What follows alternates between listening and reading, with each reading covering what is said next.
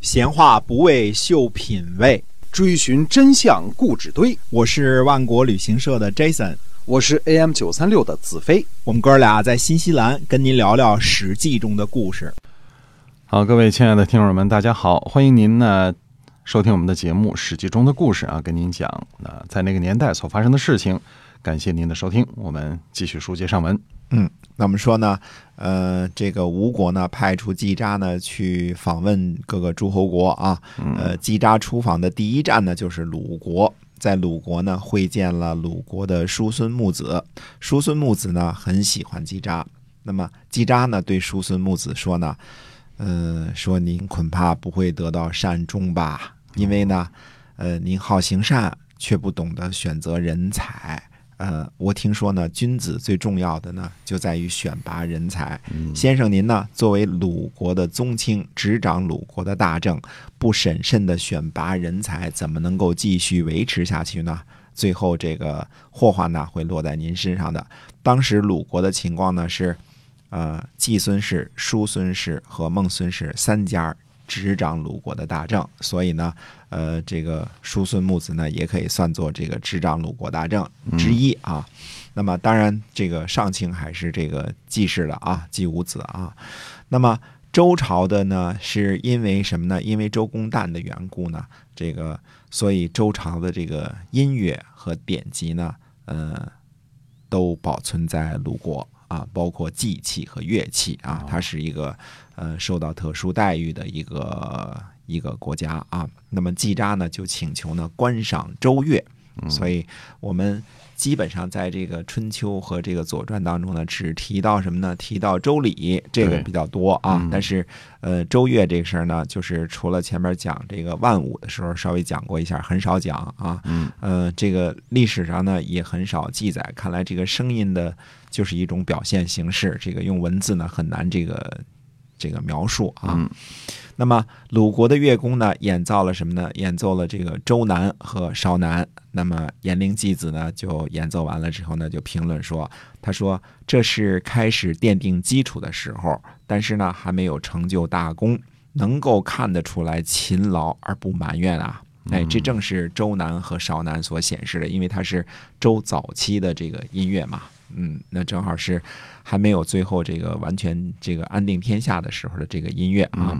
然后呃，乐工呢接着演奏了贝和雍和魏这三个地方呢，其实后来都是封给韦康叔了，因为有这个，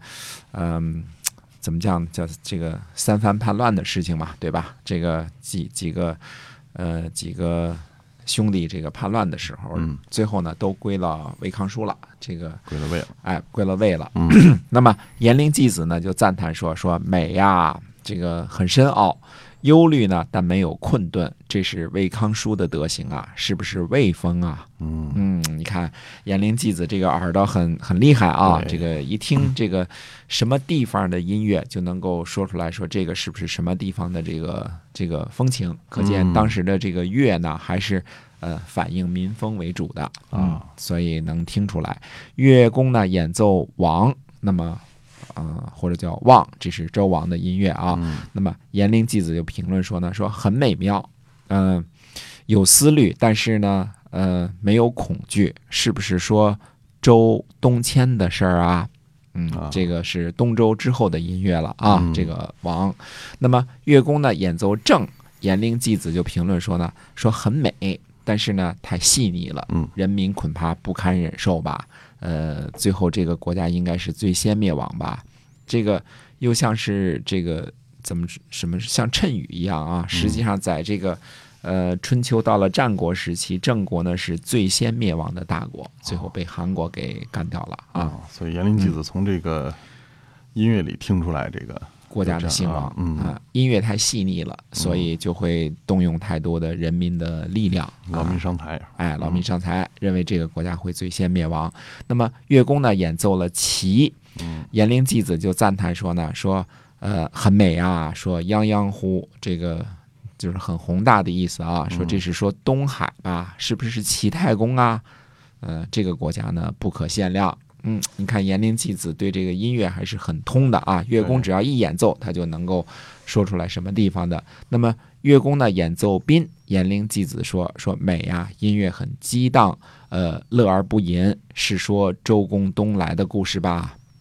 乐工呢演奏琴，颜陵季子说呢说这是夏朝的声音，夏朝的声音呢很大气，这是周以前领土上的声音吧？所谓周以前领土呢，就是指的这个陕西这块儿啊，这个后来这不成了秦的地方了吗？对，哎，乐工呢演奏了魏、唐、陈等音乐啊，也都被颜陵季子纷纷指出了啊，就是这个跟前边儿差不多啊。那么，呃，我们就嗯不太说那么详细了，我也不懂，对吧？嗯，那么演奏到快这些个音乐的时候呢，颜陵季子就没有评论了。因为快国后来被灭了嘛，对吧？这些显然是一些亡国之音啊，后来他就不评论了。乐工呢，最后演奏了小雅、大雅和颂，这个得到了颜陵季子很高的评价啊。那么颜陵季子呢，还观赏了这个呃象箫和南乐、大舞、大夏、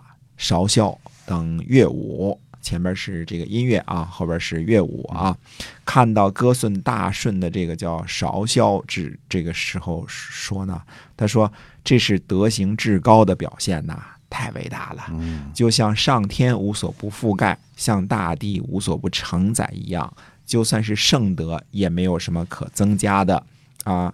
这个谁说的原话呢？颜陵季子说的原话叫“官职矣”，嗯，就是再有什么其他的乐舞，我也不敢欣赏了。啊，嗯，我们知道中国有本精选古人文章的书，名字叫《古文观止》。嗯哎，，这“观止”这个词儿从颜陵季子这儿来的啊，就看完了是之后也不敢再看别的了。对这看的东西已经到头了，叫观止。嗯嗯，所以我们要古文观止，就是最好的古文啊，这个意思啊。书确实选的还不错啊， 这个大家可以翻开看看啊。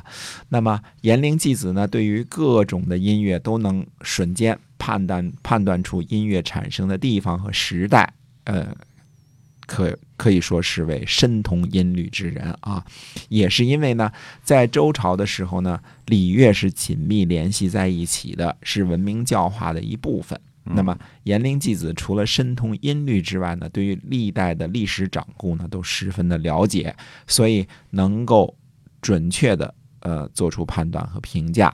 从我们说从申公巫臣出使吴国开始啊，吴国才正式接触这接触正宗的礼乐教化和中原的先进文化啊。嗯因为呃，之前这个吴国都是被看作蛮夷之国嘛，对吧？嗯，只有到这个谁，呃，申公巫臣出使那个时候才啊、开始呃接触到这么多年发展的这个先进的文明，而到了颜陵季子呢，这才是第二代而已，因为颜陵季子是这个吴王寿梦的这个第四个儿子嘛，嗯，这是正出的儿子啊，那么。呃，到了第二代的时候，他的教育水平恐怕已经超过了大部分的中原老贵族的修养了。啊，嗯，颜陵季子呢，这叫怎么说呢？是个呃道德高尚而且无所不通的天才，是个嗯奇才啊。对当然，就算是个奇才，他也必须接触到历史的典故和典籍，才能够成为通才。那这个嗯事儿呢，肯定是跟申公巫臣带去的这个中原的这个教化是有关的。呃，从这个颜陵季子出访的这个表现呢，这是我自己断定的啊。申公巫臣呢和他儿子胡庸作为行人带给吴国的啊，绝对不只是兵车战阵和骑射这些军事技术而已了。对这些被记录下来了，而实际上很可能是给吴国带去了包括历史文章、典籍，呃，这个周礼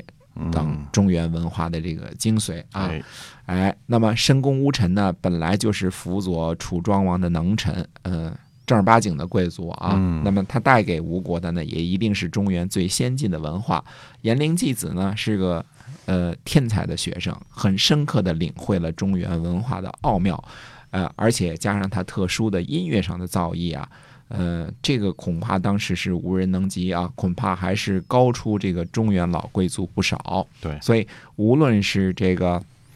怎么说呢？这个礼乐嘛，都是都是一部分。但是我觉得中国向来这个礼呢，是用文字这方面理解的还多一些。对于乐这个东西呢，呃，传承的就就挺难的，因为、呃、懂音乐的人这个不多嘛，对吧？没错那个时候的音乐，像万物什么这些，我们都只是从这个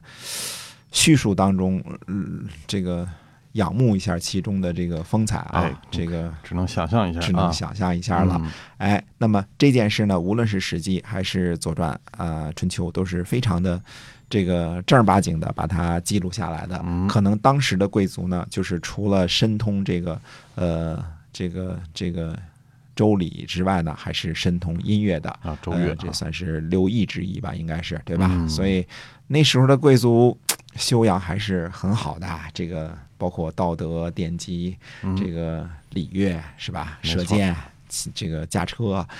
呃，真是不错啊，所以挺。这才成为一个真正的贵族是吧？啊，对，真正的嗯贵族，你得琴棋书画都行才行的嘛，对吧？不这个光是啊，嗯不光琴棋是书画还远远不够，这只是嗯玩意儿的东西，啊还哎关键是道德和礼乐，这个嗯是周朝统治的关键啊。哎，那么，呃，颜陵祭子呢，这个关于音乐这部分呢，我们讲到